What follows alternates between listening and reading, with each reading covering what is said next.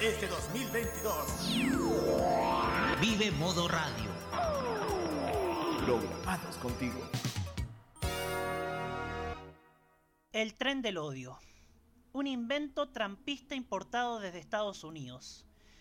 Un apartado violento de la llamada cultura de la cancelación, avalado por un sector de la prensa de espectáculos gringa que de hecho solo aprende a los porrazos. Si tuviésemos que describir en simple, es promover odiar a una persona sin ninguna razón, con pretexto de tener mayor venta de publicidad o, o clics que generen rentabilidad a un medio de comunicación principalmente digital. El tren del odio es tan dañino como el tren del agua, que tanto llena las pautas de los matinales y donde sufren tanto la víctima como las personas que siguen a estas personas. ¿A qué voy, estimado Red Escucha, con esto? Durante un tenso fin de semana en redes sociales, un usuario de Twitter develó con pruebas en la mano la seguidilla de notas contra la comediante y actriz Natalia Valdebenito por parte del diario La Cuarta. Todos sabemos que el otrora Diario Popular ha caído bajo promocionando a gente alejada de la probidad televisiva. Y ha sido especialista en hacer titulares con malicia, y este usuario llamado Ejopia recopiló todas las notas en su contra, todas con un, con un tenor importante, minimizándola y violentándola como persona. Ejemplos. Esta persona barrió con Natalia Valdebenito. Natalia Valdebenito echa tirria con este tipo. Este pensador liberal respondió sin filtro a Natalia Valdebenito. Como ya he dicho hasta el cansancio, está blanqueando con palabras bonitas el insulto y el agravio. Esto motivó a que la red de actrices de Chile en sus redes sociales lanzara un comunicado en donde la consigna era saca la misoginia de tu línea editorial. Muchos en defensa de este tipo de periodismo se defienden con la frase la tele sin llorar o su derivado, la farándula sin llorar. ¿No se dan cuenta lo psicopática que suena esa frase? ¿Le han tomado el peso a lo tóxico y violento que suena, porque además es injusto porque es inevitable llorar cuando hay un tipo de injusticia en el país y sobre todo en lo que a nosotros nos gusta hablar y cubrir, como lo es la televisión. Hay que llorar. Cuando vemos este tipo de titulares maliciosos y sin ningún fundamento, hay que llorar. Cuando se ve que en un programa de cocina lo más importante no son las habilidades culinarias, sino que las peleas de los participantes y los participantes con los jueces o jueces con los jueces, hay que llorar. Cuando observamos que en los noticieros y matinales lo que domina es la delincuencia y la desesperanza, hay que llorar. Cuando miramos que la franja del rechazo usa la falsedad para vender que no denunciar un crimen de odio es un acto de amor, hay que llorar.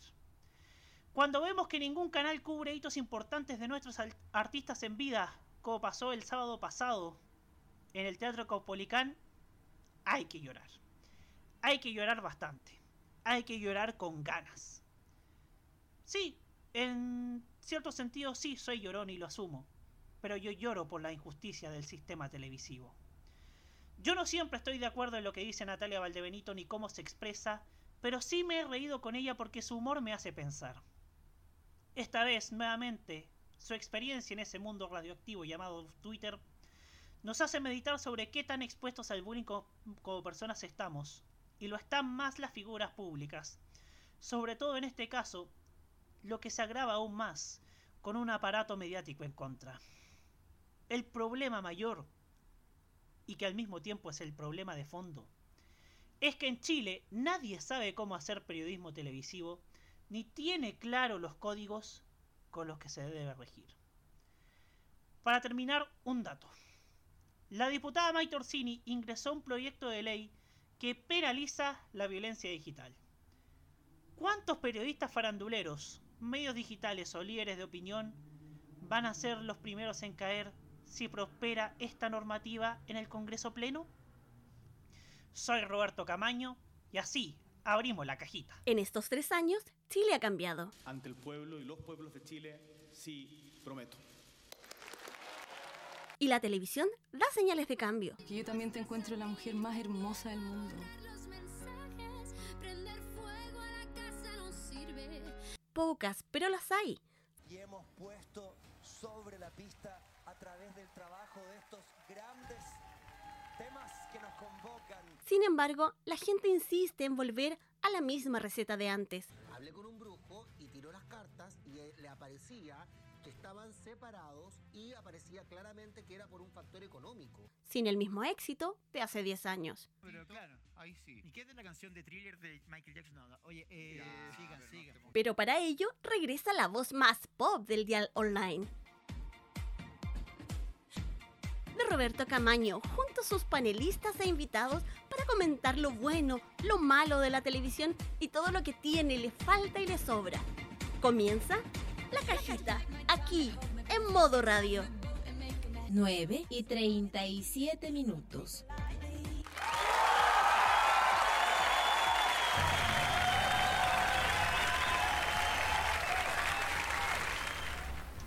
Buenas noches, señoras y señores, tengan todos ustedes muy buenas noches, queridos amigos.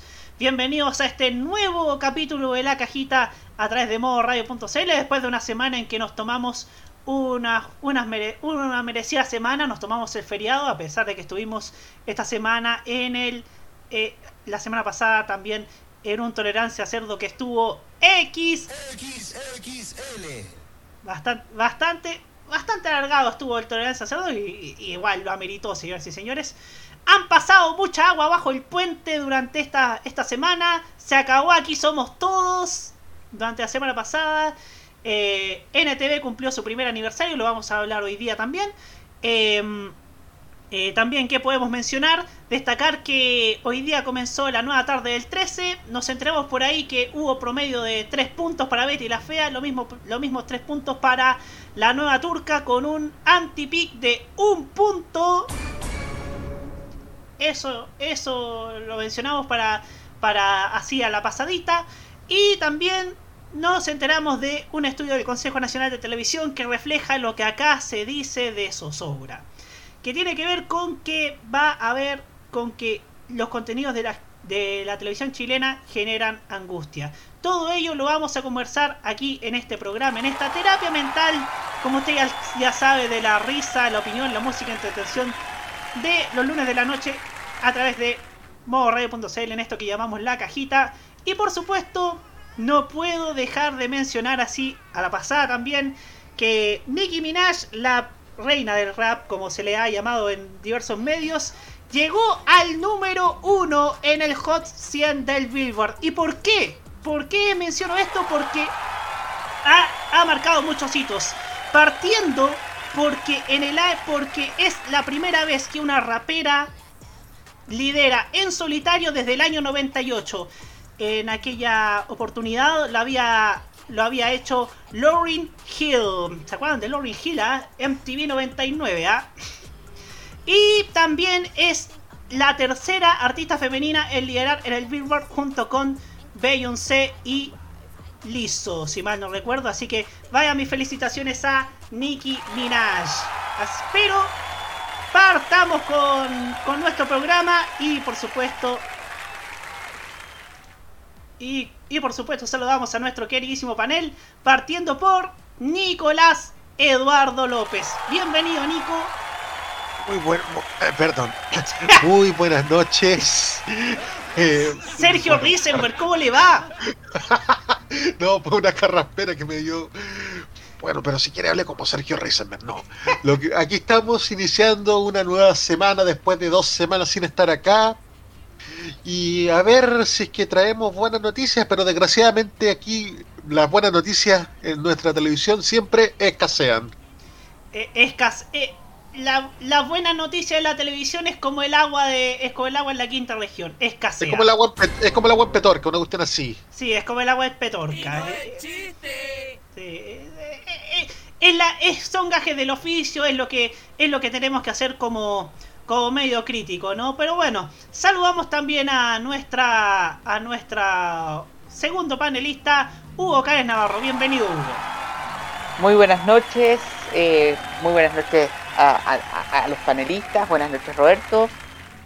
Una semana muy, muy movida, han habido grandes acontecimientos, efemérides para los medios de comunicación. Ya lo escuchamos el viernes pasado en la excelente transmisión realizada por Nico sobre los 100 años de la radio en Chile, que tiene segunda parte, pero excelente, hay que felicitarlo de todos modos. Eh, y también con una pérdida muy lamentable para el mundo de la música en Chile, como fue la muerte de Salo Reyes. Don Sergio debería saber mucho de lo que fue esa famosa presentación de Don Boris González en el programa Permitido, pero bueno, eso será para otra ocasión. Y bueno, aquí estamos para hablar de lo bueno y de lo malo de los medios de comunicación en Chile y por sobre todo de la cajita infeliz, como llamaba Roberto en su momento. Sí, la cajita infeliz que, que lo saqué el nombre del circo hit de la, de la entonces FM Hit y ahora la, que se emite en la corazón. Pero bueno, estamos nuevamente con nosotros, la caja infeliz, la caja boba, como usted quiera llamarlo. Hoy día nos acompaña nuevamente Jaime Betanzo. Bienvenido Jaime. Gracias Roberto, muy buenas noches a todos. Saludos al panel que está acá, a Nico y a Hugo. Eh, tal como lo dice Hugo, semana de efeméride. La semana pasada celebramos el centenario de la primera transmisión radial en Chile. Eh, la semana pasada también lamentamos la pérdida de, en el deporte, primero de todo, del gran boxeador Godfrey Stevens, que, que lo tuvo una importante pelea en Japón en el año 68-69, una pelea que se transmitió a todo Chile a través de UCB Televisión cuando eran muy pocos los canales que llegaban y se transmitió su pelea de box a eso de las 7 de la mañana, algo que recordaba Eduardo Candulfo. ¿No era a través de TVN? No, a través de UCB Televisión. Cuando no llegaba todavía los canales, todos los canales a todo Chile, llegaba hasta esa oportunidad a través de UCB. Narración del propio Eduardo Candulfo, que, transmit, que era productor de piso en esa época y le tocó hacer la transmisión junto a Luis Muñoz Ahumada, destacado locutor de la región de Valparaíso. Y el, creador de la sala de guardia. Exactamente, de, y, eh, y como ustedes lo saben, ayer a los 69 años se fue un símbolo de la música, un símbolo de esa vida contemporánea del chileno de la clase media y baja, como lo es Salo Reyes, que participó en la televisión, fue participó en la sección de los barrios de Sao Gigante, en el recuerdo de la nueva ola del Festival de la Luna en su última etapa en TVN, así como hizo su propio programa Humor de Reyes en Canal 13, en plena época de México 86, y su última gran etapa televisiva haciendo programa fue el Cordialmente de Canal 11, que ya era RTU, y que reemplazaba a Julio Videla tras su salida a Megavisión. Eh, nuestro más sincero recuerdo para el gorrión de Conchalí, que ha dejado un legado enorme en la música popular. Y qué mejor forma de haberlo recordado hace pocos minutos en, la, en el programa del Tolerancia Cerdo con todos sus hits. Así es, una, una pérdida que sin duda luta al espectáculo chileno, al buen espectáculo chileno, porque además pensemos que que Salo Reyes fue, reflejaba ese chileno de clase media. Él siempre tenía un dicho, yo, yo no cambio mi, mi barrio, algo así. Porque pensemos que fue, hubo una, un año en que se fue a México. Yo lo sé porque se fue al extranjero, quiso internacionalizar su carrera. Em, se fue a México, según lo, lo, he, escuchado, lo he escuchado hoy día Pablo Aguilera en el día de Canal 13. Incluso en Canal 13 le hicieron un concierto de despedida, transmitieron un concierto de despedida a los Reyes el 83. El 83. El, 83 lo transmitió hace poco tiempo Rec, un concierto que se hizo en el Teatro Casino La Vega, hoy conocido como Teatro Teletón, y que fue transmitido en conjunto con Radio Agricultura. Claro. Y que el concierto fue presentado nada menos que por el fallecido locutor de radio Gabriel Muñoz. Claro. Tuvo, fue un gran honor para, para Salo Reyes cerrar ese evento. Y además que Salo rompió con la dicotomía de que los artistas de clase tenían que estar con su propia y los artistas populares lejos de la tele.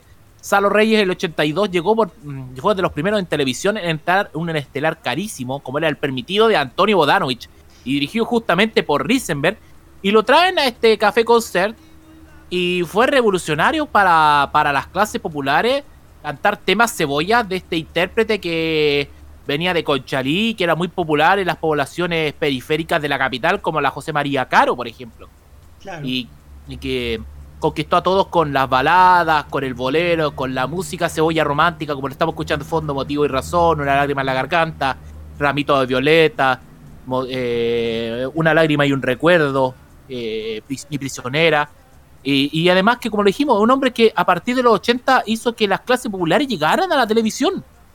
Justo en medio de la crisis de la, económica producida en la dictadura militar eh, a fines del, desde mediados del 82 en, hasta como el 86-87, Roberto. Ujú. Claro, y, ta- y también uno recuerda los momentos televisivos como el Tan matando un weón, el original, des- después inmortalizar a Felipe Abello, cuando se cuando cuando supuestamente se comió la cebolla en el, en el programa de Santi, cuando el Hablemos de con Tony Camo. Hablemos de con Tony Camo, y después dijo que era mentira, que estaba ionizado. Quizá uno Eh, o- es que hay muchos momentos de Salo Reyes en televisión que lo inmortalizan. Por ejemplo, cuando hizo Humor de Reyes, hizo la sección de los barrios el Sábado Gigante, cuando, mm, cuando fue lo de la cebolla en el Hablemos de, que ya estaba en una decadencia lamentablemente Salo Reyes porque ya estaba, ya había confesado su adicción a la droga, especialmente a la cocaína, que eso para mí lo llevó a pesar y se mutara rápidamente de su diabetes. Eh, su propia confesión en el de Peapa, porque lo confesó en el programa de Peapa en su primera temporada con Pedro Carcuro. El famoso episodio de Le están matando a un weón, que es un reportaje de cara y sello, el 2005.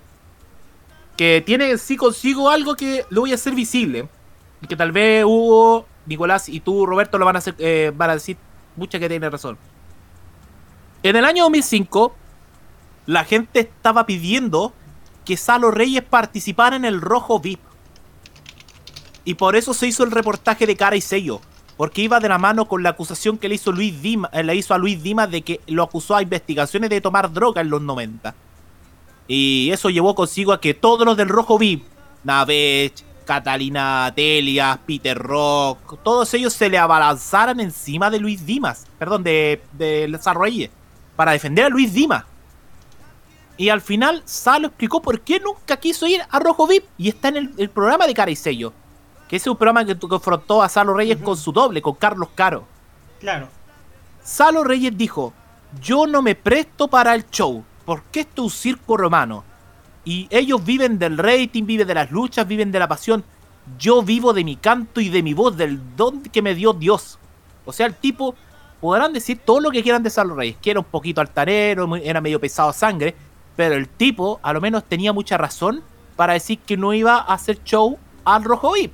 Cosa que al final le terminó favoreciendo a Salo Reyes porque ¿quién recuerda poco al Rojo VIP? Nadie se acuerda que ganó Buddy Richard, por ejemplo. O todos se acuerdan del escándalo de Rodolfo Navech o de la cuestión de Kenita Larraín cuando se pasó en silla de ruedas. Y, Claro. y fue una decisión muy inteligente de Salo Reyes y de su familia de no ir al Rojo VIP en el 2005 cuando la gente lo estaba pidiendo a gritos. O, en la- esa o época. las polémicas de Oscar Andrade. También, también. Entonces, acá Salo Reyes tuvo su convicción de nunca ir al- a prestarse para el show, sino para, para mostrar su talento, para compartirlo con futuras generaciones, como pasó en un Ciudad Gótica con Enrique Maluenda, perdón, con, un, con, un- con mucho cariño el 2003, donde fue con Enrique Maluenda y compartieron y compartió escenario con una pequeña llamada María José Quintanilla. Claro. Eso es lo que quería contar a Roberto. Muchas gracias, Jaime. No, yo no olvidar que le hicieron lo- todos los homenajes que tuvo en vida. Le, la municipalidad de Conchalí, en el pasaje donde vivía, le hizo una calle, le, bautizó una calle con su nombre. Él siempre decía, ¿cuándo venían para mi casa? Algo así. Y, y, y, y, y eso también incluso se transmitió en Chilevisión, cuando eh, en primer plano, de primer plano intentó ser blanco, no le salió la jugada, volvieron a lo de siempre. Pero si, si uno de los pocos aciertos que tuvo primer plano fue ese homenaje a Salo Rey y esa transmisión desde Conchalí. Y bueno, Salo Reyes ha sido. Hoy día lo, veí- lo veía los matinales, como recordaban a Salo, Reyes cuando estuvo en televisión, como lo, veía hoy día Leo Caprilia. Decía José Antonio Nemen el mucho gusto cuando iniciaba la, cuando iniciaba su emisión de hoy, decía, decía, hoy día no es 22 de agosto, es 9 de noviembre. Otro, otro periodista, el periodista de Contigo en la Mañana decía, qué distinto va a ser este año el 9 de noviembre. ¿ah?". Entonces, entonces uno, uno, uno siente y, ve qué bien hacen los matinales cuando se olvida, no sé, de lo de siempre, ¿no? Ya, ya que a hablar eh, en el bloque inicial respecto a este tema. Entonces, entonces, lo que decíamos hace dos semanas, el artista más grande es el más humilde. Lo decíamos a propósito de Olivia Newton-John y lo decimos a través de Salo Reyes que quizás, que, que además te- tenía su llegada con el público y quién no se ¿Quién no se sabe canciones como María Teresa y Danilo, Motivo y Razón? Tantas otras canciones. No, así que, así que recordamos hoy día a Salo Reyes que se nos fue ayer, pero quedará por siempre también en la memoria colectiva de todos los chilenos, en la cultura pop de todos los chilenos. Y por supuesto, vamos a. porque. Obviamente, porque él es chileno y también. Y también eh, vamos a empezar con música chilena. Tal vez no con Salo Reyes, pero sí con una chilena que también ha triunfado. Triunfó el sábado pasado en el Teatro Caupolicán. Estuvimos ahí como TV en serio y, y constatamos el furor que despertó ella. Hablamos de la princesa del pueblo, la princesa de Chile, la princesa Alba, que por supuesto vamos a escuchar la canción que inició su show. Lo único que les voy a decir es que ese show incluyó pasos de baile, y, eh, eh, flexiones y hasta salto acrobático, vuelta de carnero, algo así. Es lo que vamos a escuchar, la primera canción, la que inició eh, la tarde mágica de Princesa Alba el sábado pasado en el Teatro Caupolicán, K-Pop Star. Y ya seguimos en la cajita para hablar acerca de este estudio del Consejo Nacional de Televisión que habla de cuán agobiante es ver televisión chilena. Ya volvemos.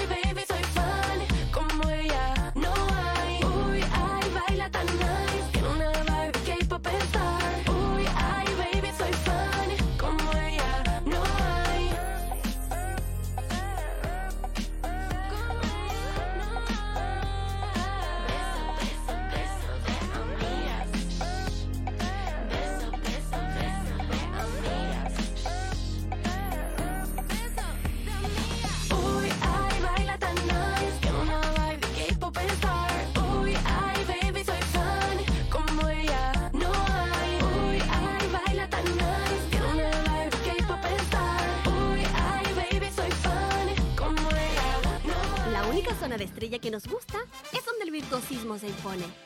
La cajita te acompaña cada lunes en modo radio. 9 y 55 minutos.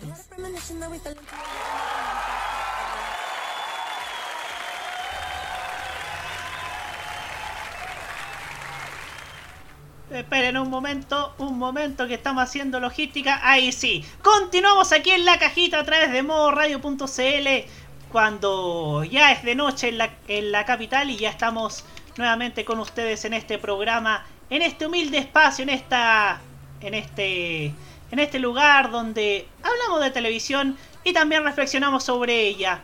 Y mm, datos duros para mencionar a la pasada. Eh, según informa aquí Tevito CL, estrenos y cambios de programación de Canal 13 no han dado buenos resultados en rating.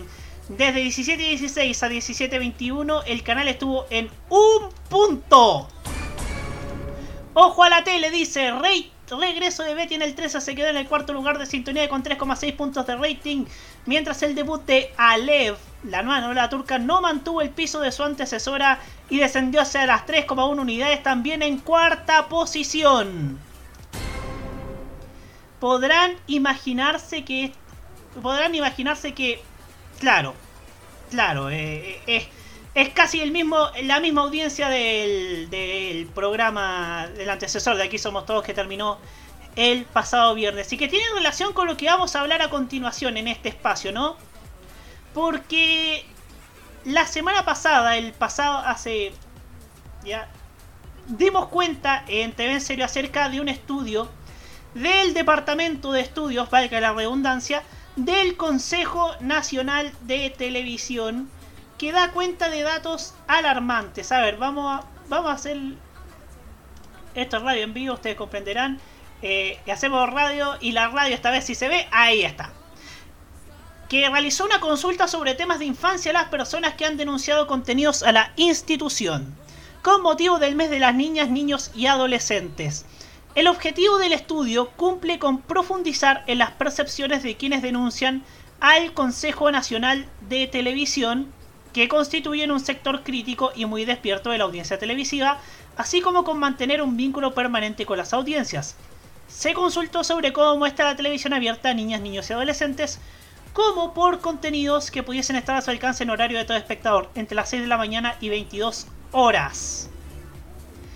Vamos a, ver, este, este, este desglose. Sí, se ve aquí, perfecto. Contenido en horario para todo espectador. Pensando en la televisión abierta durante las últimas dos semanas, ¿ha visto usted alguno de los siguientes contenidos en horario de todo espectador? El porcentaje es lo, es lo que ha visto en las últimas dos semanas, que es una respuesta múltiple.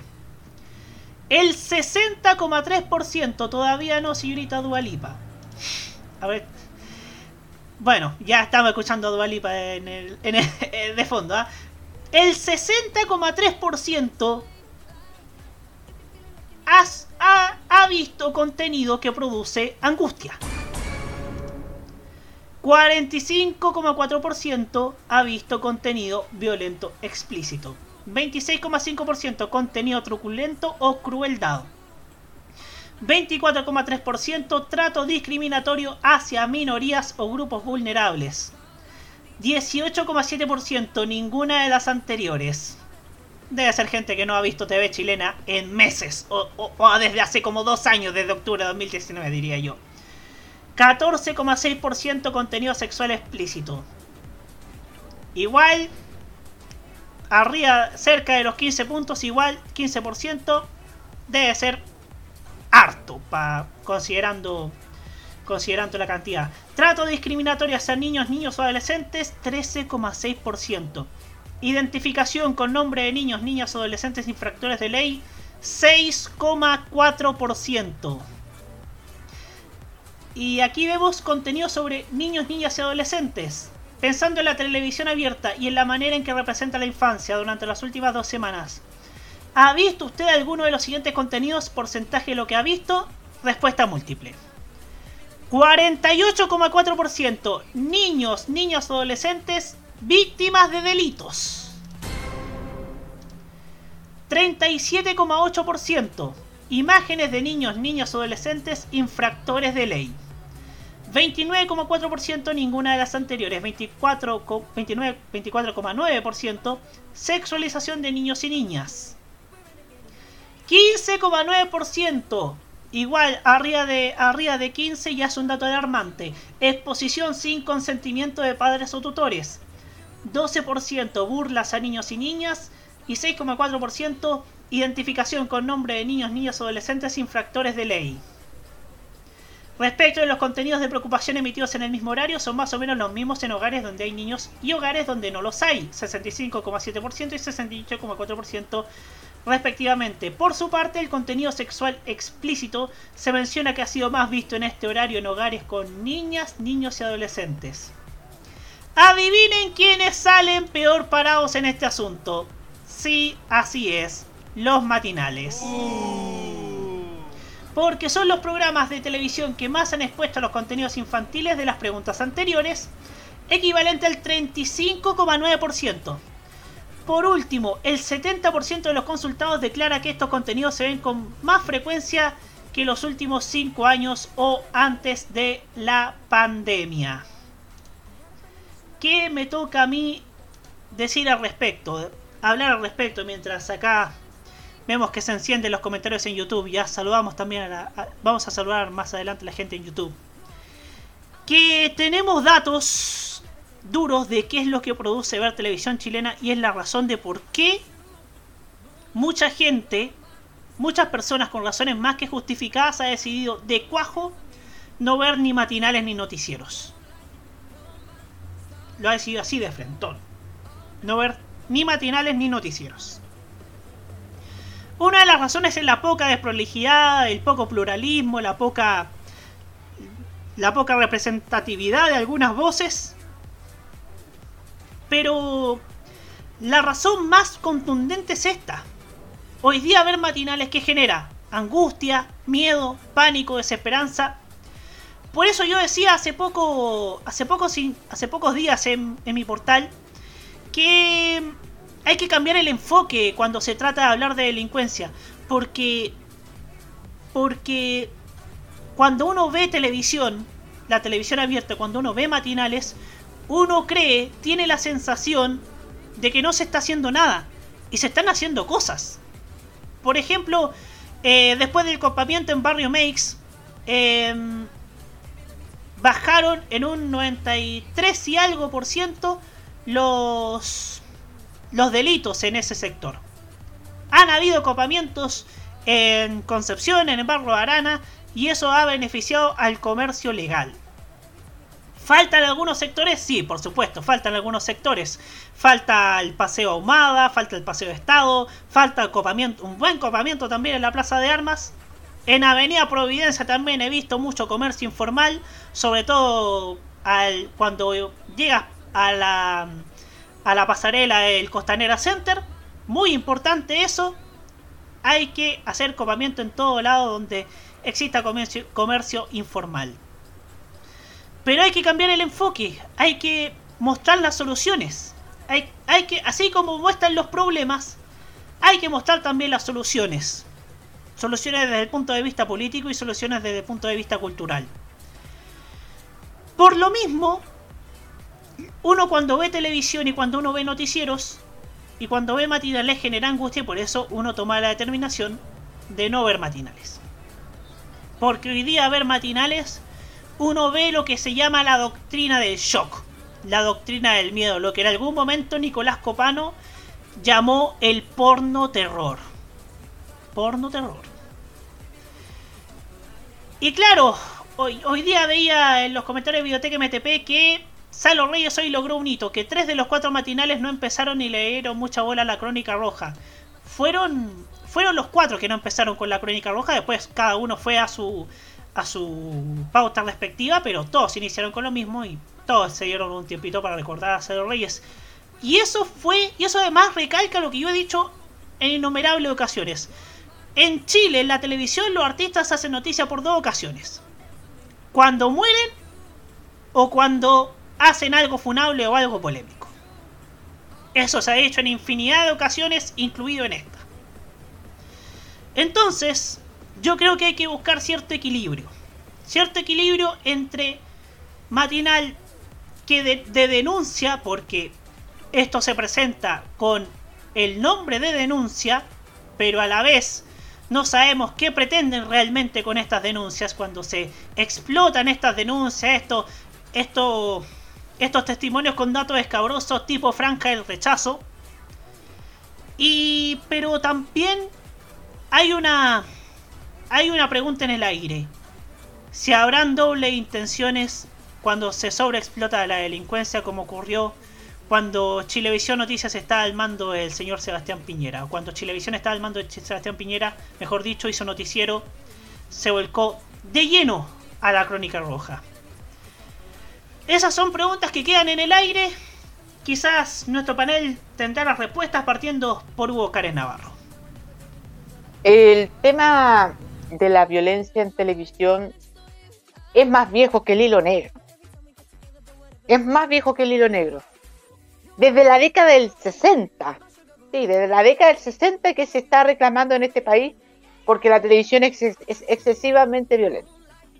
Claro, en 1968, 69 no eran los noticieros los que mostraban hechos violentos, sino el contenido que mostraban las series de televisión.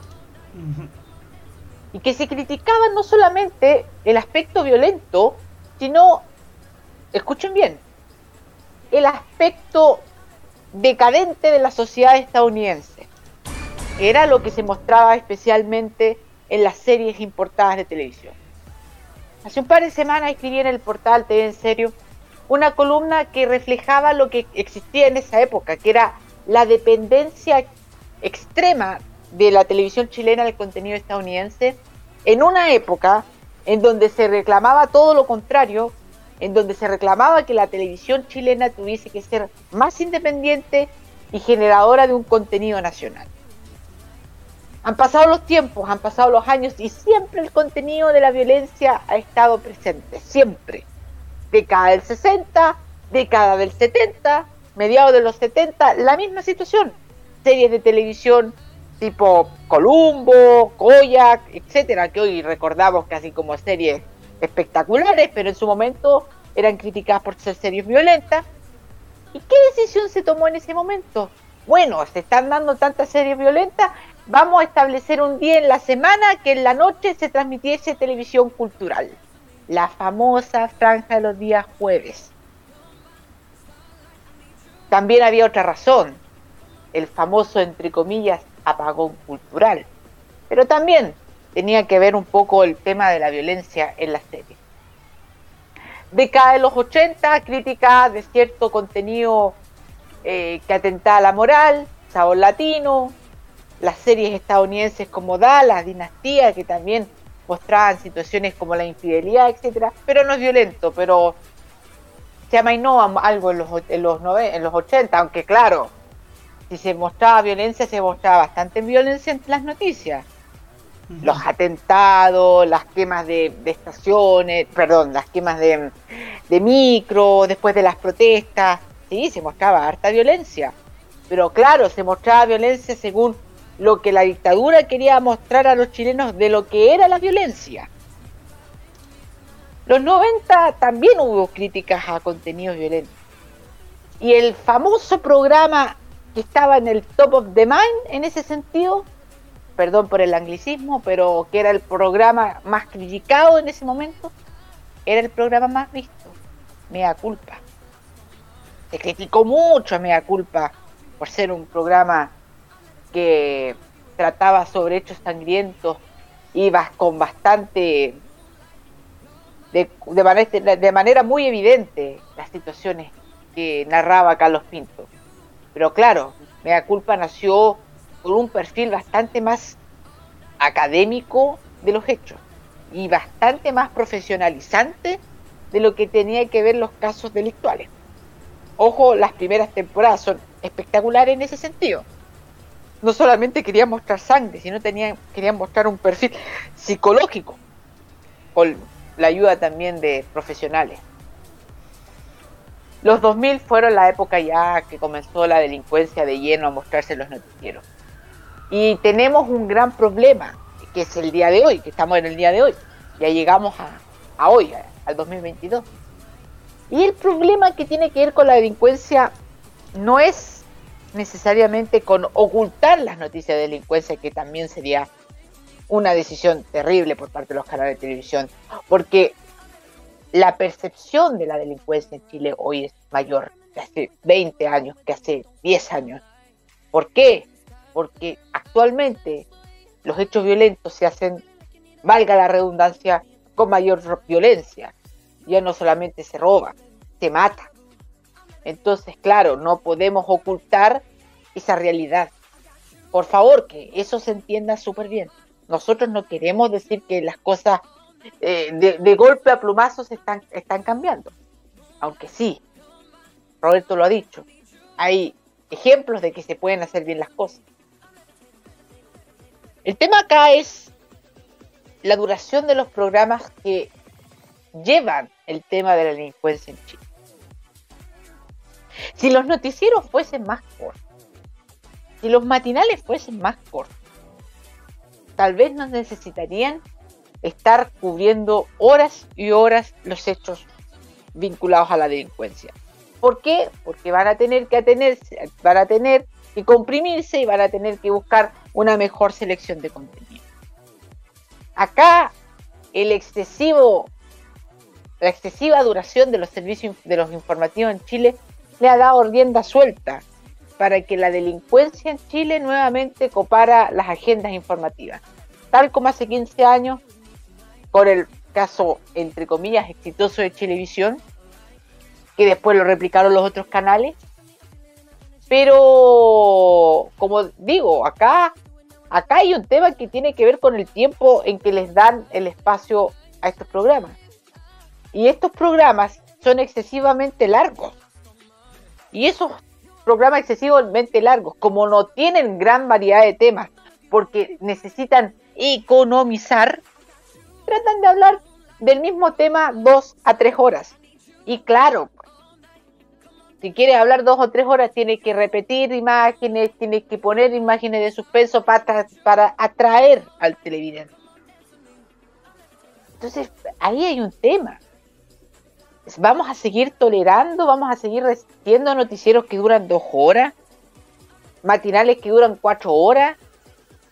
¿Y programas insignificantes que hablan lo mismo que habla el matinal y habla el noticiero? Sí, hablo del programa contigo en directo, el programa más insignificante de la televisión chilena. Lo digo con, ese, con esa dureza. Con esa dureza, porque es lo mismo que da el matinal en la mañana y que da el noticiero al mediodía no tiene ninguna relevancia, ninguna trascendencia. Y qué tristeza que se haya acabado el, programa de Canal 13 porque sí trataba de dar una nota diferente. Y ahí también ocurre algo, la responsabilidad del televidente. Porque claro, nosotros ahora hay reclamos, pero aún los canales, los matinales siguen viéndose con una cierta sintonía también tenemos que tomar una, una actitud aún más fuerte, aún más de resistencia, aún más crítica, porque yo creo que hay que buscar alguna forma de que los canales de televisión se peguen al cachofazo y se den cuenta de que lo que están haciendo es algo muy negativo, porque además hemos vivido tres años como país muy malos, muy malos porque vino el estallido, a mucha gente, mucha gente perdió muchas cosas, eh, se le complicó la vida para viajar en Santiago, eh, se acortaron los tiempos, el toque de queda, etcétera. Vino la pandemia, peor aún, es que estar encerrados, más de 6, 7 meses encerrados sin salir de sus casas, solamente tratando de buscar, de comprar comida y nada más. Y el 2021, bueno, se mejoraron las cosas y ahora, ¡pum!, gracias al, señor Putin y al señor Zelensky, estamos en un conflicto que nos ha entorpecido la vida económica y nos ha subido los precios de prácticamente todos los, bienes y servicios. Entonces han sido años terribles, como no se han visto desde hace casi 40 años en este país, con una situación de hastío muy grande, con una situación de, de, de, de miseria, no en el sentido, no estamos en la misma miseria del año 82, eh, ojo con eso. Pero sí de que yo creo que por primera vez en mis casi 28 años de vida veo una sensación generalizada de que el país va en una profunda decadencia. Va en un sentimiento, en, una visión de que el país va muy abajo. Y eso no se veía antes. Yo creo que toda esta cosa de la delincuencia, que todas estas noticias que vamos viendo todos los días, nos, nos nos arrincona más, nos genera mayor, no sé, una mayor, eh, un mayor nivel de, de, no querer hacer nada más, de no querer seguir pensando en que puede haber una alternativa de futuro, de poder creer en, en, este proyecto que se llama Chile, en este proyecto social, en este proyecto país, porque eso es lo que también queremos que, que se refleje a través de la televisión. Y no se refleja.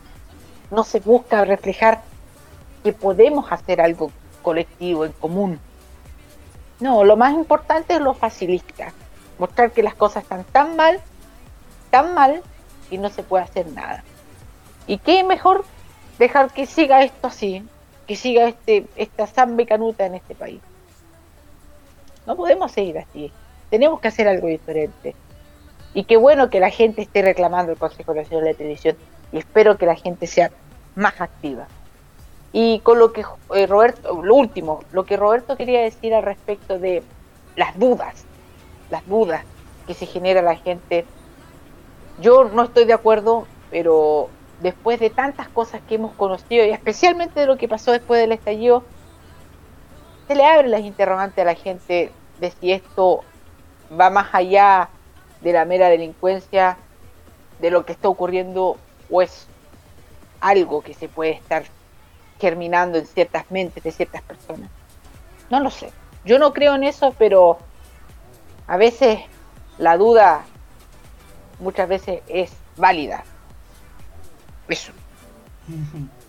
Muchas gracias, Hugo Cares.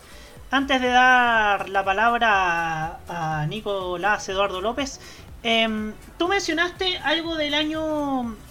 tú, mencionaste varias críticas a la, a la violencia en televisión yo me hiciste recordar, me hiciste desbloquear un recuerdo de algo que viene el año en una... No recuerdo si fue en la última noticia o en la tercera de noviembre del 82. Se criticó la excesiva violencia de las series de esa época. Año 82, noviembre del 82. El único estelar que se veía en esa época era Noche Gigante el programa cultural más, importante era el vuelo El Cóndor en ese, en ese mes, de Canal 13. Entonces, ese es el recuerdo que me, que me desbloqueaste para sintetizar de que las, las críticas a la, a la violencia en televisión han existido siempre, pero no eran todavía motivo de agobio para la, la televisión porque habían opciones. Ahora claramente no las hay porque, como bien dice Nicolás Eduardo López, pareciera que la televisión es manejada por la misma gente, por los mismos ejecutivos, los mismos productores, los mismos directores. Precisamente vamos a escuchar ahora a Nicolás Eduardo López. No es por los, es por él. Parece que toda la televisión que en manos de una persona que pone lo mismo en los cuatro canales. Si un canal está hablando de Crónica Roja en un matinal, todo el resto tiene que hacer lo mismo. Si uno hace un programa de concursos, todos tienen que hacer lo mismo. Si un matinal se alarga, todos los matinales se alargan. Y la verdad es que tenemos la televisión de un país callampero. Bueno, mejor dicho, más, más bien tenemos una televisión callampera. Pero ¿sabes cuál es el problema, Camaño? ¿Cuál? Que este estudio del CNTV es prácticamente resumir las últimas dos temporadas de la cajita. Claro. Este estudio no dice, no dice nada que no hayamos dicho antes. Para empezar, tenemos noticiarios de una duración que yo me atrevería a decir que es inmoral. Porque para la duración de noticias que tenemos, la pauta de y la cantidad de informaciones que trae un noticiero chileno deberían durar con suerte 30 minutos. Pero no. Desgraciadamente el tema de vender Crónica Roja les sale muy barato a los canales.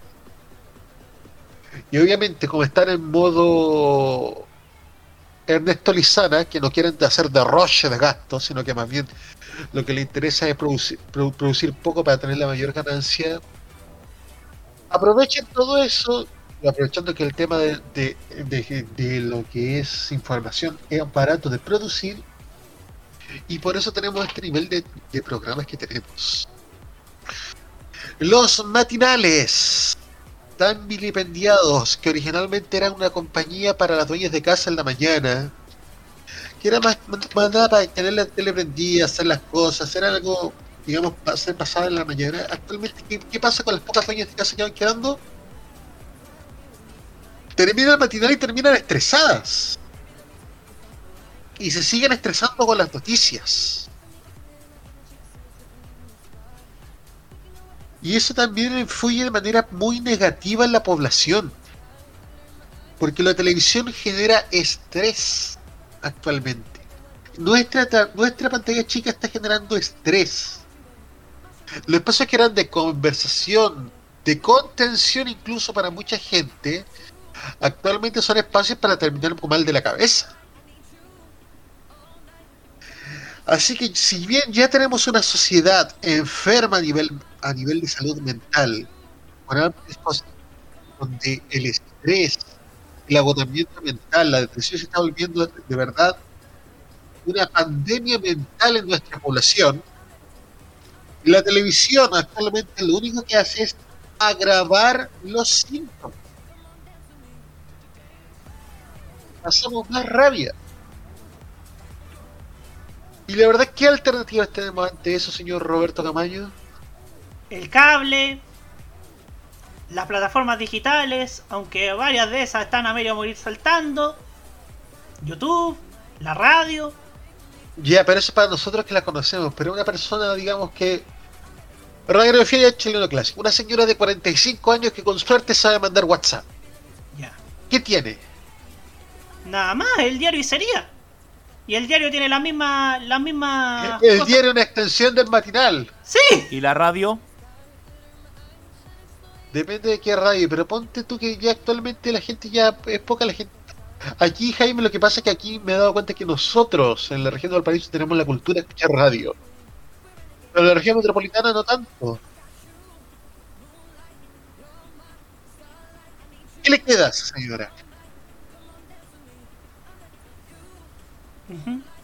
¿Qué le queda? Buena pregunta. Buena pregunta. No le queda nada. Prácticamente queda, como dice, como dice esa señora del, de después del fin de la madrastra, queda desvacía.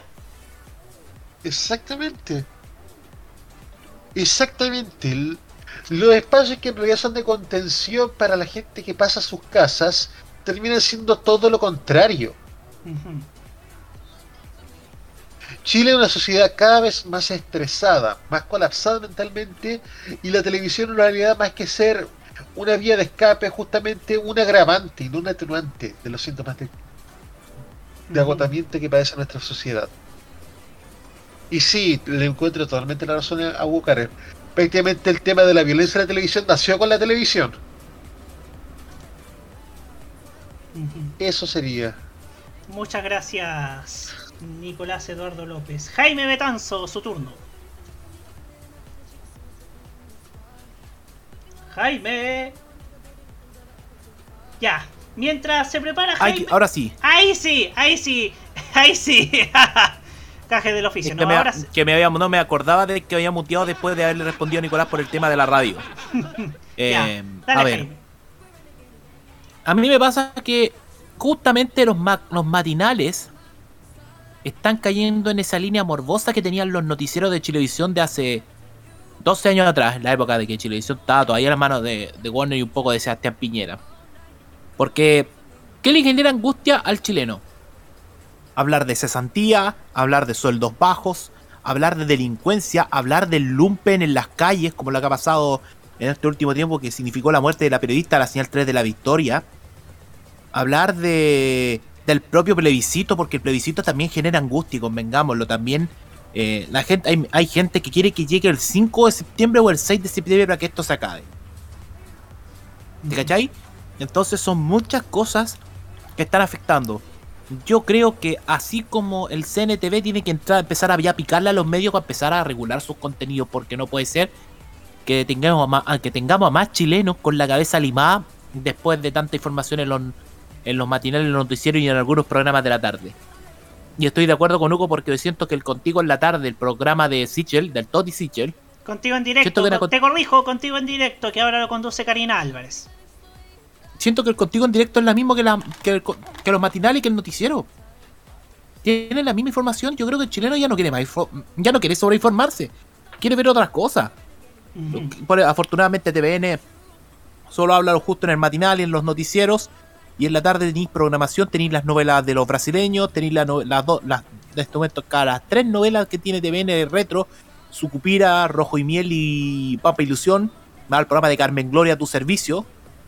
Pero creo que ya es hora de empezar a reformular el tema de los matinales porque de verdad ya es desgastador y es acojonante, como dicen en España, porque es un material que redunda, muy monótono y además que genera esta intranquilidad en la gente. Mira, yo me voy con un. Puta, yo, sorry por adaptar esto, pero me quedo con el.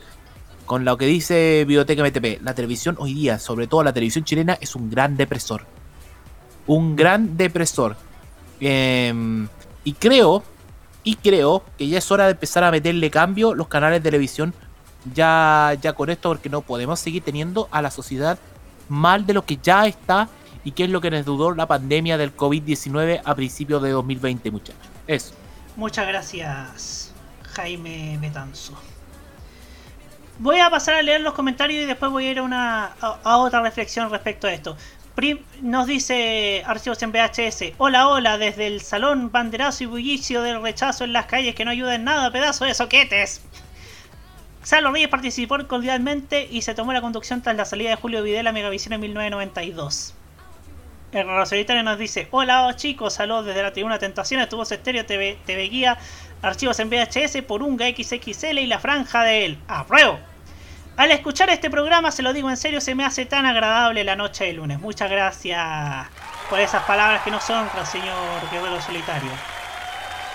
Que MTP dice mis respetos y admiración por Salo Reyes, un hombre ante todo humilde y sencillo como Gardel, el hombre que nunca se cambió de barrio y que sigue y seguirá vigente con su música y carisma. Y además, Salo Reyes hoy logró un hito que tres de los cuatro matinales no empezaron y le dieron mucha bola a la crónica roja. Biblioteca MTP sobre K-Pop Star de Princesa Alba. Como ella no hay. Ojalá que Makai no use esa parte de la canción para alguna publicidad que se le ocurra hacer.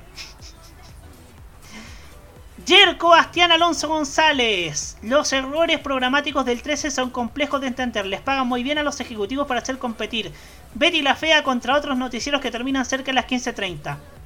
Y en lo personal, creo que el formato matinal ya se agotó hay que darle más que una vuelta de tuerca. Ángeles Araya conduce el matinal como si fuera un festival de malas noticias. Es verdad. Con el respeto que le tengo a Ángeles Araya, conduce un festival como si fuera un festi conduce el matinal como si fuera un festival de, malas noticias. Michael Manquico y Salo Ríez fue un crítico de la TV chilena, por eso se retiró de la TV, así fue su manera de ver la tele. Jerko Bastián Alonso González, falta el rostro cercano, una televisión más participativa y ciudadana, como fue el inicio de Bienvenidos, que a esas alturas pienso debería volver. El Guerrero Solitario, para mí lo más angustiante ver en TV es la horrible duración de los noticieros. Dos horas de noticias en la tarde es insufrible. Jerko Bastián Alonso González nos agrega, también creo que los rostros de prensa han sido demasiado explotados al punto que la credibilidad se va al suelo en poco tiempo. El cariño es cepo. ¿Cuánto irá a durar? Es que los noticieros ahora son de análisis y es agotador ver noticias. Yo ni las veo, no me puede importar menos ver noticias en la actualidad. Eduardo Pinto Trejo, hola a todos nuevamente. Ya para mí los noticieros en Chile dejó de ser relevante, pero los ciertos grupos de poder tratan de fortalecer un producto tan cuestionable que dura más de dos horas que estresa. El guerrero solitario, los tiempos cuando estaba Sergio Campos, Javier Miranda, Hernando de la Masa, Rodolfo Bayer, Susana Horno y Cecilia Serrano, entre otros. Los noticieros duraban entre 55 y 60 minutos. Eduardo Pinto Trejo, para informarme y apesco independiente de sus líneas editoriales, los noticieros como DW, CNN en español o RT en español. Aunque ustedes me pueden criticar, hasta Telesur a veces pesco para informar. El Guerrero Solitario, ahora es 90 y 120 minutos, prácticamente es desesperante. Eduardo Pinto Trejo también. Y para informarme lo que pasa en el país, pesco de vez en cuando los diarios electrónicos como El Mostrador, El Desconcierto y El Ciudadano y algunas radios que realmente piensan e informan de verdad. Y a veces pesco contenidos serios en redes sociales que valen la pena. La TV chilena ha caído tan bajo que está la sociedad. Y faltó el canal France 24 que da buen contenido informativo. Michael Manquico y la violencia de la TV no está algo nuevo, se ha visto desde los 80, ya lo dijimos. Jerko Bast Jerko Bastián Alonso González, el CNTV no es capaz de fiscalizar ni las franjas, lo ayer fue bien cuestionable. Ojo, el CNTV puso multas al respecto de algunos contenidos del mucho gusto. ¿ah? Biotech MTP, la televisión es un gran depresor. Eso, como bien nos destacó Jaime Betanzo. Eduardo Pinto Trejo, por último, se supone que el contigo en directo solo iba a estar en pantalla en momentos más duros de la pandemia que a poco se, ha ido controlando. deberían ya poder fin al espacio de una vez por todas. Voy a ir con una reflexión antes de, ir a, la, pausa musical y a la tanda. que es algo que tiene que ver con los contenidos de entretención. Los contenidos de entretención están para entretener, no para poner más tensa o más angustiada a la gente. Y lo digo por el programa El discípulo del chef de Chilevisión, que pareciera que lo que menos importa es cómo cocinan los participantes. Porque ya llevamos dos semanas y se pelean los participantes, se pelean, se pelean los participantes con los chefs y se pelean los chefs con los chefs. Como es el caso del señor Jan Iván con Sergio Arola. Afortunadamente, en este caso, la audiencia les ha dado su castigo que hoy día promedian menos de 10 puntos y estén en tercer y cuarto lugar. Lo único que lamento es que le hayan dado alas hasta las turcas de TVN. Pero en ese sentido, si la receta ya no está funcionando al discípulo del chef, es porque la gente no quiere programas de entretención que a estas alturas terminan siendo un apartado más de los matinales, en el sentido del contenido violento que ellos promueven. Por algo Masterchef Celebrity triunfó, por algo aquí se baila triunfó, porque son programas de competencia de famosos donde lo que más importa es la cocina y el baile, no la pelea, no las reacciones después de la final, que después, que después una persona se picó porque no ganó. Eso es harina de otro costal. Entonces, lo que me preocupa en ese sentido es que Canal 13 no haya seguido apostando por ese tipo de contenidos y se haya replegado en lo mismo que le criticábamos a TV en el año pasado. Ahora nos encomendamos a lo que pueda pasar con el Festival de Viña. Ya entramos en meses donde se debería definir por lo menos el jurado. O por lo menos los primeros números. Y por último, uno cuando ve ve programas del extranjero, uno ve cierto qué tan lejos estamos, ¿no? Qué tan lejos estamos del primer mundo, ¿no? Eh, por, lo digo porque eh, la semana pasada en el Good Morning America estuvo Demi Lovato presentando su nuevo disco. Y acá casi no vemos nada de eso porque está, está, los está lo, la delincuencia, están las peleas de políticos. Entonces creo yo que hay que darle más de una vuelta de tuerca a esos contenidos. Ya para cerrar este tema, irnos a la cumpleañera del día de hoy que ya estamos escuchando, escuchando como base, pero vamos a escuchar otra de sus maravillosas canciones. Es Dua Lipa con Hallucinate. Y ya seguimos para hablar justamente de algo positivo. El aniversario de NTV. Ya volvemos.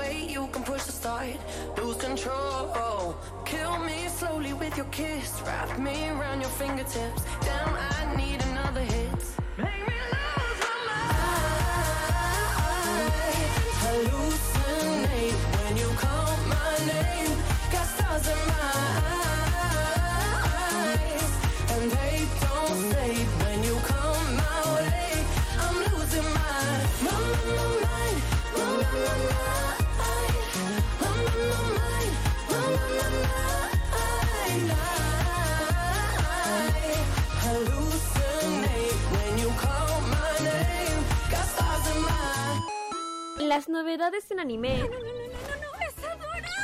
La música del lejano oriente.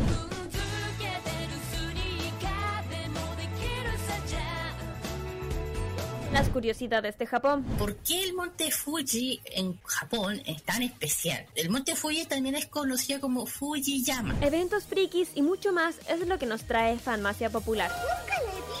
Todos los sábados, desde las 18 horas, hora de Chile continental, Ay, me encantan estos sábados de flojera. Kira, Carlos, Dani y Roque te traen toda la entretención e información directamente desde el mundo de Oriente. Ya lo sabes, Fanmacia Popular te acompaña cada sábado en la tarde a través de la señal de modo radio. Sí, sintoniza algo, estoy empezando a pensar. Vive Modo Radio. Programados contigo. Ellos no calientan a nadie, pero les empelota la clase política.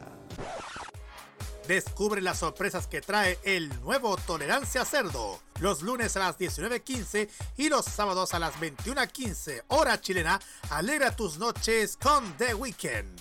Este 2022 vive Modo Radio. Programados contigo.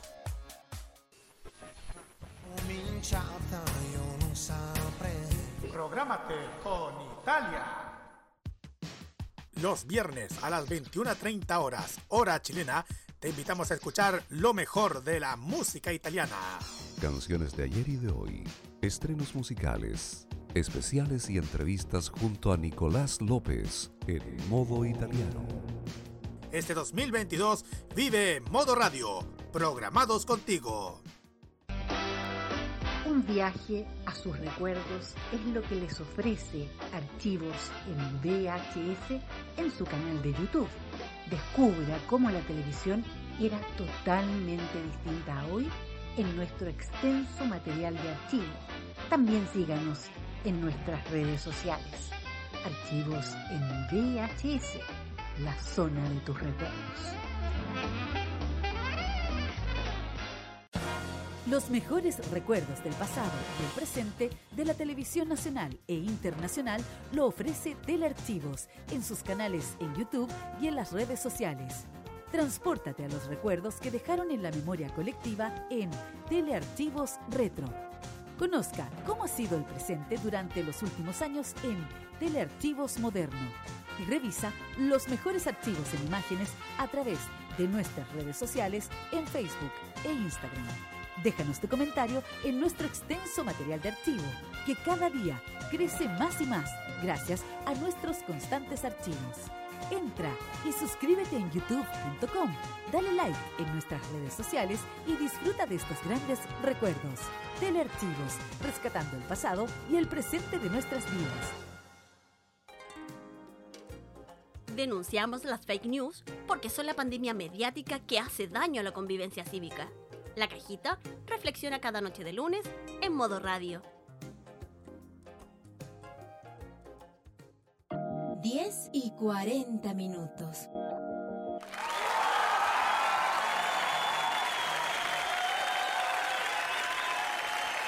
Así es, ya continuamos aquí en la cajita a través de modoradio.cl para hablar acerca de algo mucho más positivo respecto a nuestra televisión. Y es que lo y es que ah, ya lo ve usted lo puede ver en pantalla, NTV celebra un exitoso primer aniversario. El canal cultural familiar de TVN celebra hoy su, celebró su primer aniversario desde la puesta al aire el pasado 8 de agosto del 2021. Desde entonces NTV entrega una programación para toda la familia, se ha vinculado con organismos como la UNESCO y otros medios públicos de Latinoamérica y el resto del mundo. Para celebrar este aniversario, la señal tuvo durante este mes contenidos, novedosos contenidos que se, unir- se unieron a su programación habitual con el estreno de nuevos capítulos de Celeste que debutaron el pasado 14 de agosto a las 20 horas. Telefilmes como La, La Isla de las Aves, Luis y la Serpiente Emplumada, No exagere descenso y una nueva temporada del, prof- del Cosmos del Profe Massa. Estamos muy agradecidos de la recepción que ha tenido NTV por parte de la audiencia. Gracias a esa preferencia es que podemos celebrar este primer cumpleaños con tan buenos resultados y lejos de relajarnos sabemos y entendemos la responsabilidad que nos encomiendan al valorar la existencia de un canal que transmite cultura, conocimiento y entretención a todas las edades. Entendemos ese mandato y lo tomamos como un gran compromiso para seguir construyendo, comentó Mariana Hidalgo, directora de programación de NTV. Desde su puesta al aire, NTV ha estrenado 184 programas, equivalentes a 742 horas de programación en sus distintos bloques, de los cuales el 89%, vale decir 164 programas, corresponden a producción nacional y el 11%, o sea, 20 programas son internacionales. Los contenidos que aporta la industria creativa chilena se dividen según su procedencia. 34% son programas producidos especialmente para NTV, producción interna, externa y coproducciones. 21% envasado nacional, pagos por licencias de exhibición. 17% librería de CNTV infantil, que también se puede ver en no sé cuántos canales locales y en, y en otros tantos canales digitales de Santiago. WAP TV Te Pienso. 16% donaciones producidos especialmente, pero sin costo para la señal. Y un 12% librería TVN con repetición en NTV. De las 742 horas de programación en este primer año al aire de NTV, 522 horas, o sea un 70%, corresponden a programas familiares y 220 horas, o sea un 30%, a infantiles. Una parrilla programática que constituye un espacio seguro para toda la familia con contenidos inspirados en aquello que nos une e identifica como país. A un año de, de su lanzamiento, más de 10 millones de adultos, niños, niñas y adolescentes han visto NTV. En promedio, diariamente lo ven casi 125.000 personas y casi 900.000 niños entre 4 y 12 años han visto el canal desde su primer año de funcionamiento. Y según un reciente estudio de marca de TVN, el 70% de las personas que han visto NTV valora su programación familiar y el 45% sus contenidos innovadores. Creo honestamente que esta es la antítesis de lo que hablábamos en el primer bloque. Esto es todo lo contrario a lo que se ve en los canales generalistas. Porque NTV llegó para quedarse a jugar por los, por los datos de audiencia. Felicitaciones al equipo, a Mariana Hidalgo por este primer año. Que sea muchos más porque es un canal necesario. Un canal necesario, yo digo, si, si le caen mal algunos contenidos, lo mejor es, no sé, ver NTV o, o ver el canal de la Chile por último, que también ofrece contenido, más allá de que, de que la mayoría de sus programas estén hechos en Zoom. Eso es algo que supongo que se va a subsanar con el tiempo, ojalá en el corto plazo. Pero en ese sentido, NTV ha sido un canal que sin duda le cambió la cara a la televisión pública. No por nada, TVN desde este año se empezó a publicitar como el gran grupo de medios como el grupo de medios públicos del país. Obviamente, debe, puede dar más, por supuesto que puede dar más. Pero creo yo que NTV ha cumplido su, su, premisa con creces, lo ha, lo ha, lo ha cumplido. Y, y sin duda tienen buenos motivos para celebrar. Es un canal que ha hecho contenido para todas las edades. Y por supuesto, se mantiene en pie la. Se mantiene en pie la sugerencia a pro- programas como Estado Musical o Stage Urbano en NTV. Bueno. eh, y además, digamos las cosas como son. NTV es un bálsamo para, para aquellos niños que tal vez no ven, sus, no ven contenidos reflejados en la televisión generalista porque NTV por- es el motivo por el que dejé de, de inquietarme por la ausencia de programación infantil en los canales como Chilevisión o Canal 13, porque yo tengo claro que para eso está NTV, ¿no? Y a jugar por la audiencia, los niños ya, ve- ya están viendo NTV y por, no por nada compite igual igual con, con peces gordos como Cartoon Network, Discovery Kids, Disney Channel, Nickelodeon. Y eso, sumemos los contenidos de TVN Play, que con- su- sumemos también que, que, que están también en varios de ellos en YouTube. Entonces ha sido un primer año redondo para NTV y sin duda, sin duda, quizás nuestro panel esté de acuerdo, partiendo por Nicolás Ló- Nicolás Eduardo López. Yo la verdad he de decir, como persona vinculada al mundo educativo, que NTV ha sido sin duda un gran aporte para nuestra televisión. Principalmente porque sus contenidos educativos también se complementan con los contenidos que se ven en aula. Eh, me ha tocado utilizar videos de Pichintún en clases. Y algunos niños me han dicho, tío, es que eso lo vimos en la tele. Que la mamá nos pone un canal que dan esas cosas también. Así que sin duda puedo decir que los niños actualmente conocen NTV. Respecto a lo que respecta a programación, sin duda se ha hecho una apuesta fuerte. NTV es un caballo de batalla fuerte para la programación infantil y afortunadamente también para el contenido nacional infantil que actualmente se hace. Y también incluso atraviesa generaciones, porque gracias a NTV los niños están conociendo cosas como 31 minutos, están conociendo las canciones. Eso se había dejado de lado hace, algunos- hace, hace varios años y actualmente eso se ha retomado. Así que sin duda es algo bueno. Y en este caso es bueno que se aproveche no tan solo tener contenidos que apelan a los niños, sino también que también que estos sean realmente aporte para ellos, por lo mismo que también estos videos que han hecho también junto con los del CNTV infantil son un aporte y complementan el currículum escolar, y eso siempre va a ser bien recibido. También es un espacio bueno para los actuales desarrolladores de animación nacional que pueden que han mostrado sus producciones a través de NTV, así que es un doble mérito que han tenido. Y por último, que el canal funcione, porque que seamos sinceros, si, hay, si hace 3, 4 años decían que TVN iba a lanzar una señal infantil cultural apelando a los niños, la verdad que todos iban a decir que esta no tiene- sería un fracaso rotundo y sobre todo considerando que no, no tenía apoyo publicitario entre medio, pero sin duda NTV ha cerrado muchas bocas porque ha funcionado bastante bien en su primer año, tal punto que actualmente ya realiza producción propia. Eso sería Muchas gracias. Hugo Karen Navarro, su turno. Eh, al terminar el bloque yo decía que había que buscar alguna forma de, de seguir creyendo en este país.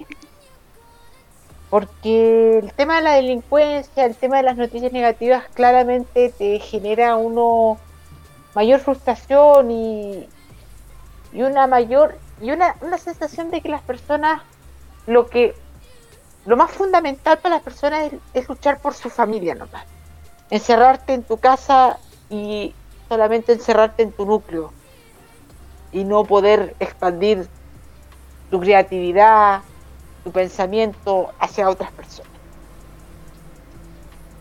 Yo creo que el proyecto de, de NTV es un proyecto que justamente va en el sentido contrario de lo que va la televisión abierta. Y es algo bastante anacrónico en el sentido de que esto fue una respuesta a una urgencia que estaba viviendo Chile en medio de la pandemia. Así surge NTV cuando surge TV Educa Chile en su, en su primera instancia. Y fue una buena respuesta que hizo la televisión chilena a una necesidad que estaban, se estaba viviendo por parte de la infancia, de nuestros niños, de nuestras niñas, de nuestros adolescentes, en, en relación a que el ambiente en el cual están rodeados los niños, las niñas y los adolescentes, se le estaba cerrando por causa de una pandemia, por causa de la cuarentena, y no podían sino más que estar dentro de sus casas. la televisión chilena hizo algo correcto, totalmente correcto, tan correcto que ahora está rindiendo los frutos, ya después de dos años y un año desde que surgió como NTV, aquel día del niño del 2021. Pero en la televisión abierta siguen dando lo contrario. Hacen todo lo contrario que NTV. Están haciendo todo lo contrario. O sea, quisieron buscar una buena respuesta a la pandemia, una buena respuesta a una urgencia, a una necesidad que estaba sufriendo un grupo importante de chilenos, mientras que la televisión abierta parece que hace caso omiso, como que no se preocupa, como que es algo totalmente independiente hacer cierto contenido y hacer cierto contenido en televisión abierta. Y eso es lo preocupante también. Pero no nos quedemos en, en- en quejas, no nos quedemos tanto en, en críticas y, y felicitemos no solamente la iniciativa de NTV, sino también al talento que existe en nuestro país, que existe muchísimo. Y cuando nosotros pedimos más talento en televisión, no nos tenemos que dedicar solamente a la música, que es una pata del talento, sino también de nuestros creativos, de nuestros diseñadores, de nuestros dibujantes. Esa gente también vale mucho y está haciendo un aporte a nuestros niños de nuestro país. Y pucha, qué lindo es eso. Pensar que los niños van a ser futuros ciudadanos de nuestro país y que algún día se sientan agradecidos, agradecidos, agradecidas y agradecidos de lo que un grupo de personas hicieron. Yo me siento profundamente agradecido, quizás todos nosotros, de los señores Pedro Peirano y Álvaro Díaz, por darnos una respuesta chilena y internacionalmente valorable en televisión infantil como fue 31 minutos.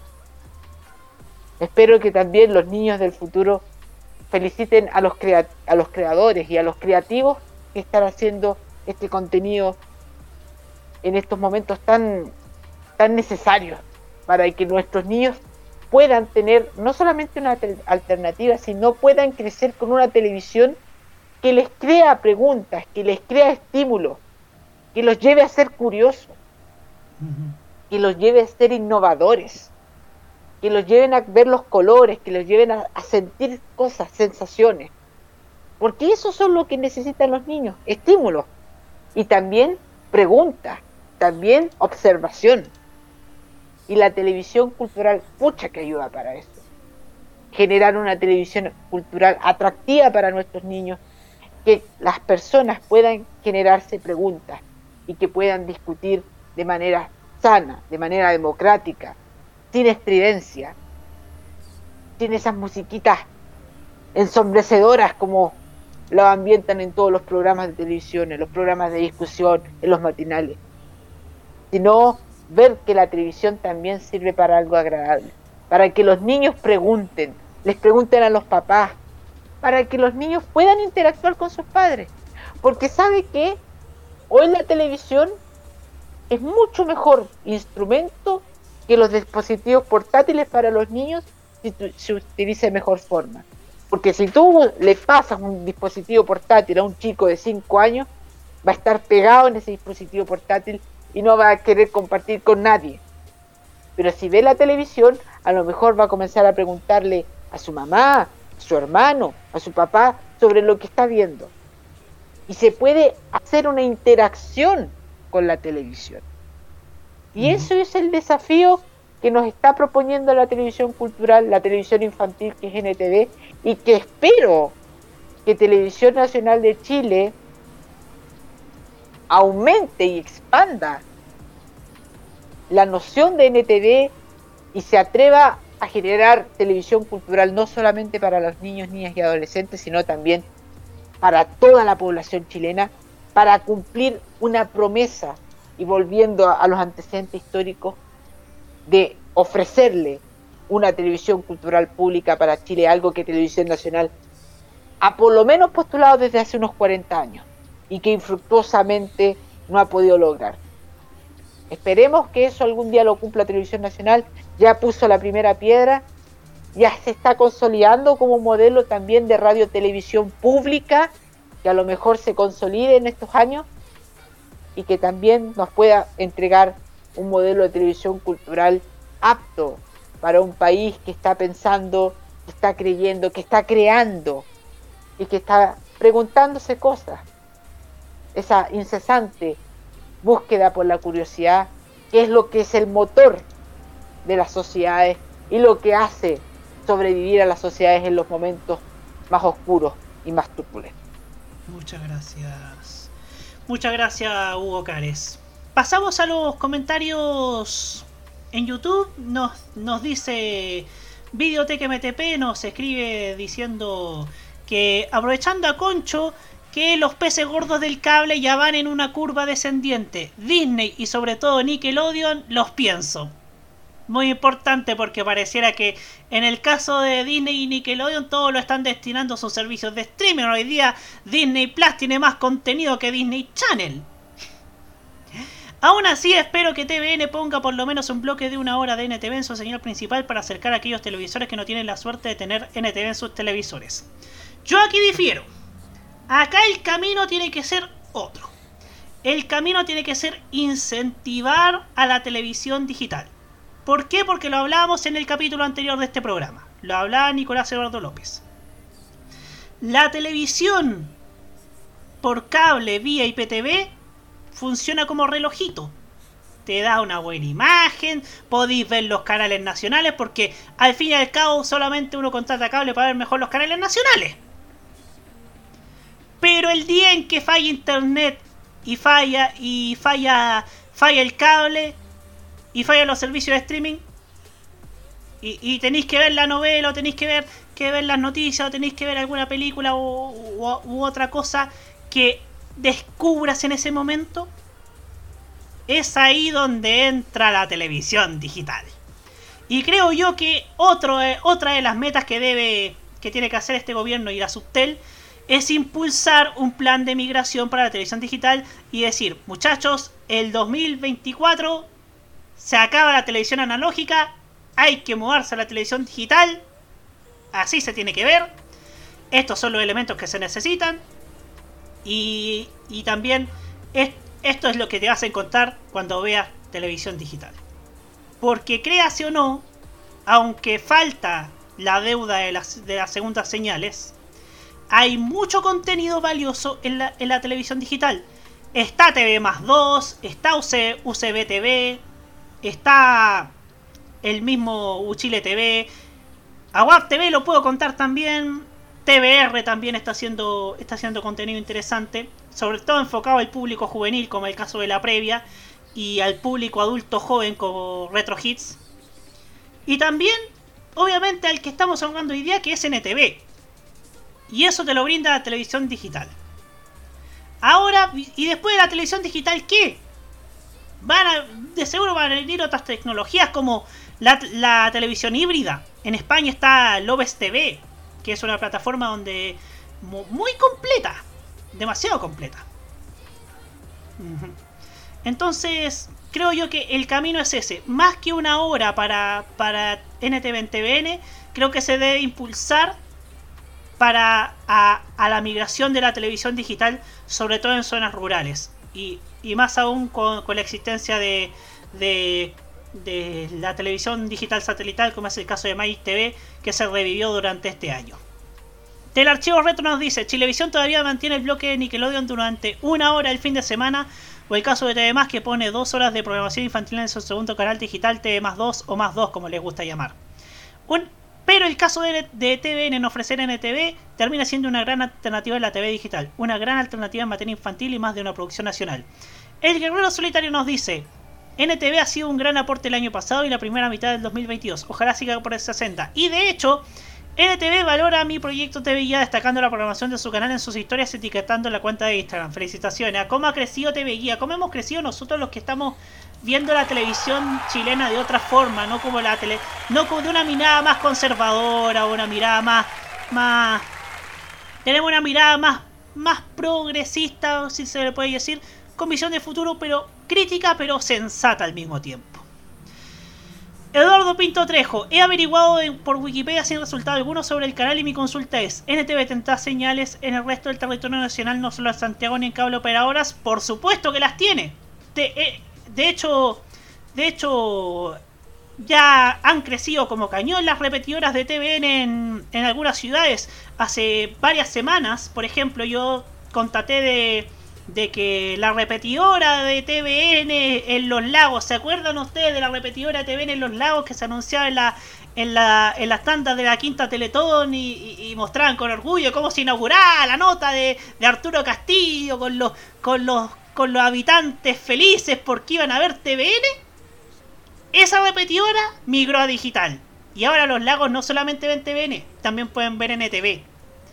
Entonces, claro, aquí Archivos en PHS complementa que NTV tiene asegurado su cobertura digital en todo el país. A TVN le falta levantar repetidoras en más localidades. Eso es con el tiempo. Creo que ya vamos a tener, ojalá tengamos noticias sobre, sobre en qué localidades ha desplegado su cobertura. Pero sé que en los lagos, sé que en Montepatria, ustedes, ustedes se acordarán de Montepatria por el, por el terremoto de Punitaqui el 97. Eh, esa también, esa repetidora también saltó a televisión digital. César Andrade nos dice, NTV es un gran aporte en lo cultural y sobre todo en la programación infantil. Archivos en VHS nos dice, de otro canal Mega aún no tira humo blanco de migrar su señal digital a las provincias y localidades que tiene presencia en análogo. Creo que eso es un tema de otra discusión de otro programa. Los que están al debe con la TV digital. Porque ya 2024 y no hay más prórroga. Lo dijo la administración anterior del CNTV. De seguro lo, lo va a mantener esta administración del Consejo Nacional de Televisión. Pero hay canales que están al debe y yo apunto principalmente a Mega y a la red. La red tal vez tendrá la excusa de que no tienen plata. Mega no. Mega no tiene excusas. Así que Mega está al debe, ¿ah? Está al debe. Y ojo que Canal 13 ha, re- eh, ha recuperado la- las estaciones que, que abandonó de forma analógica la, ha recuperado de forma digital. Así que eso es algo positivo por parte de Canal 13. Eso por este lado. Nos vamos a la música. Nos vamos con... Miren, iniciamos con un artista nacional y finalizamos con otro artista nacional. Porque obviamente, obviamente, quizás la enseñanza que nos deja Salo Reyes es que hay varios artistas que, que su humildad y sus canciones hablan al mismo tiempo. Una de ellas es esta chica rojo, del rojo de 2018-2019, Emilia Dides, ganadora de una generación de rojo, que hace poco sacó una, una canción, varias canciones, y esta es la segunda canción que saca.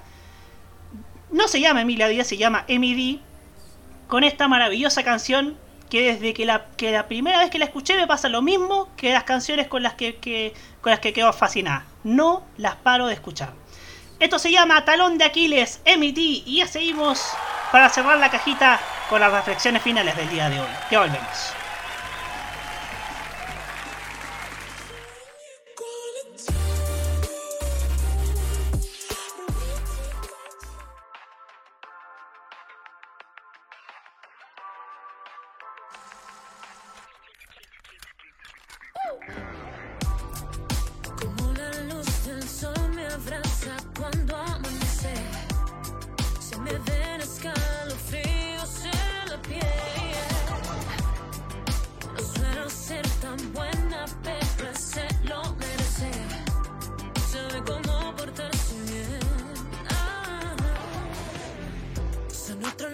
Límites que conocerá cuando canto como la ópera.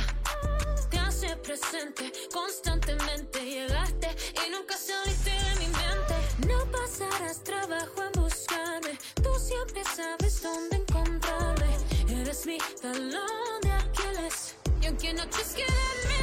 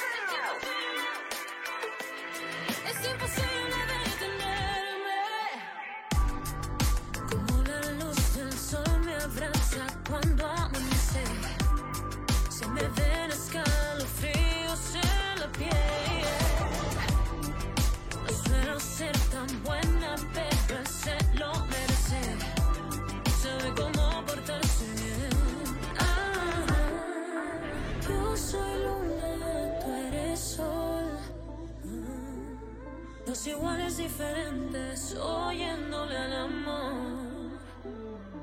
No funciona siempre Oh, no lo quiero así, no solo comienzo de compartir nada con mi corazón.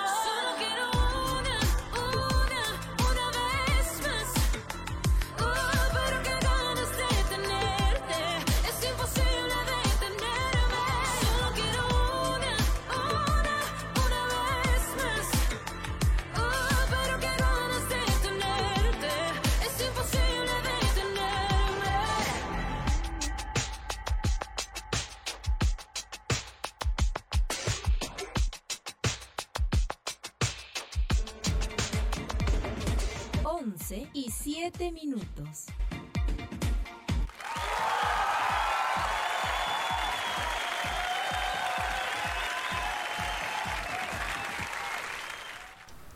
Así es, ya estamos cerrando la cajita de hoy a través de modoradio.cl.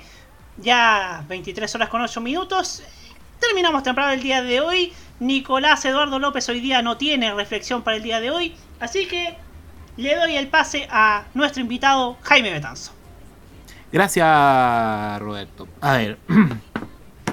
Voy a. Quiero dar un mensaje, un mensaje y una reflexión. Voy a partir con el mensaje. Quiero apro- aprovechar porque quería darlo durante el Tolerancia Cerdo.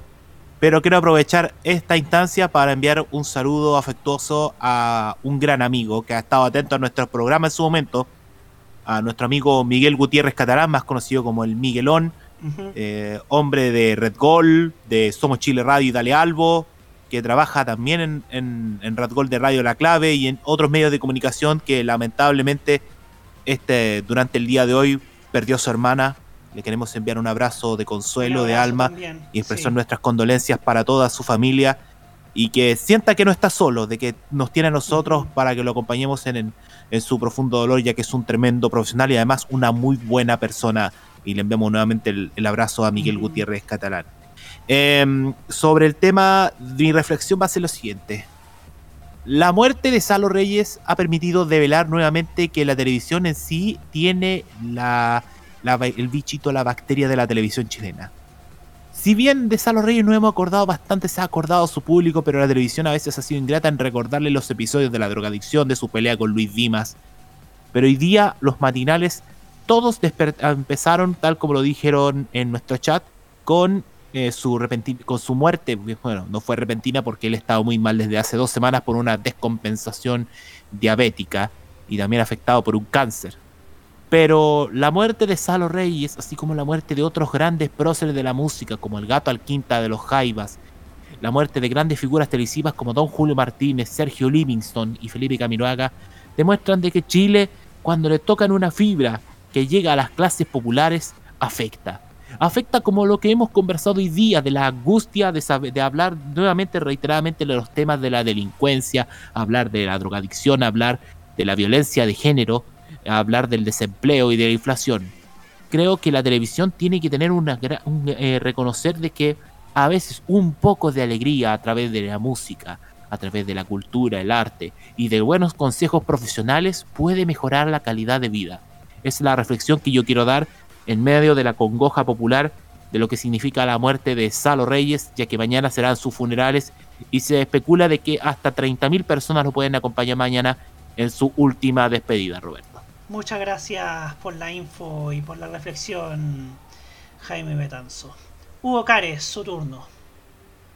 Continuando con el hilo vinculado a Salo Reyes. Creo que Salo Reyes es un ejemplo de un artista que a pesar de su origen popular, supo dignificar la música chilena y al artista chileno. 1983, Festival de Viña. El Festival de la Recesión, como le llamaron. A falta de los nombres y los números que brillaron en el Festival del 81 y del 82, se trató de buscar artistas de menor nivel, entre comillas.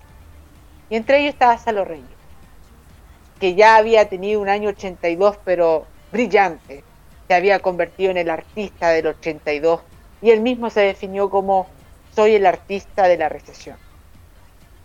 Pero a pesar de la crisis, y a pesar de que el festival iba a ser un festival más austero, él defendió su posición de ser el más importante artista de la música chilena en aquel entonces y exigió a los ejecutivos de Televisión Nacional y la Municipalidad de Viña del Mar que se le diera la importancia que tenía y exigió tener la misma condición que cualquier artista internacional que llegaba a la Quinta Vergara. Él puso y él supo defender su presencia como un artista popular, pero también como el artista más seguido de su país. Y que eso significa también que se tenía que respetar. Ante tanta gente, se hacía respetar como artista y como persona, exigiendo las mismas cualidades, las mismas categorías que un artista internacional. Y eso los artistas chilenos deberían aprender mucho más de esa actitud que tuvo Salo Reyes, no solamente con su persona, sino también al artista chileno, para que nadie trate al artista chileno como algo inferior. Y eso Salo Reyes lo quiso, lo supo defender y lo supo brillar en ese certamen en donde fue uno de los más unos artistas más rutilantes de ese festival con otro conjunto chileno como fueron los Jaime. Un festival pequeño, el Festival de la Recesión, pero donde quienes ayudaron a salvar ese certamen fueron los artistas chilenos, con la calidad que se merecen dos grandes nombres de la música nacional, como es Gato Alquinta y como es Salo Rey.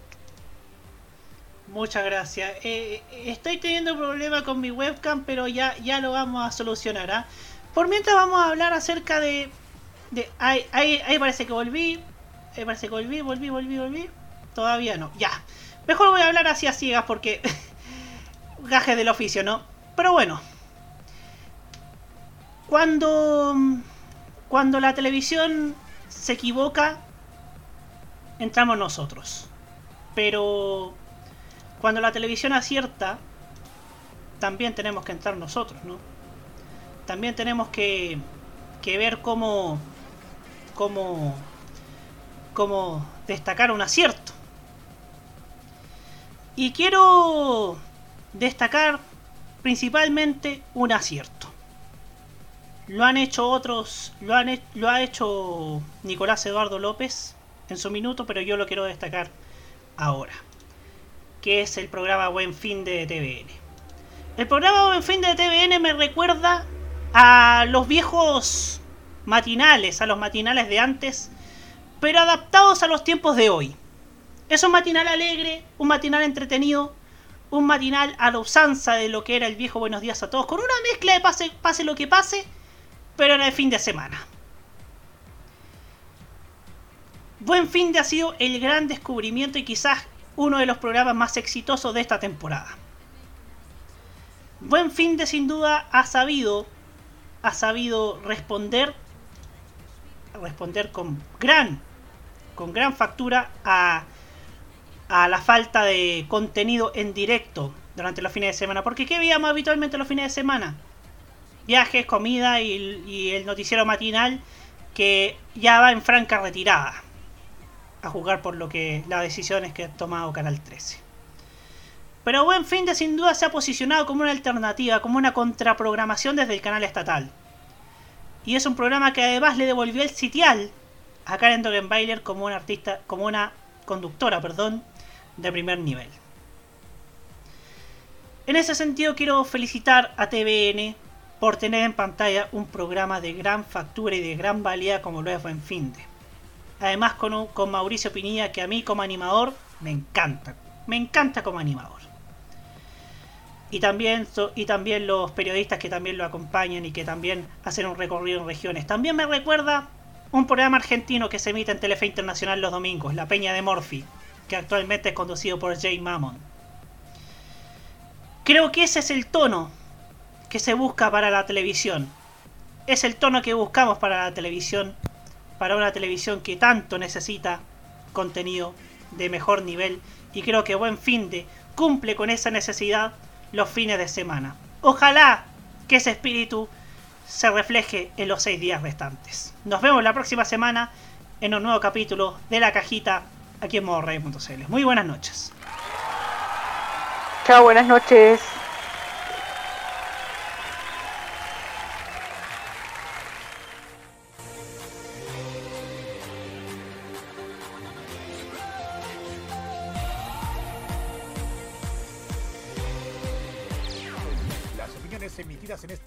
Son de exclusiva responsabilidad de quienes las emiten y no representan necesariamente el pensamiento de modoradio.cl.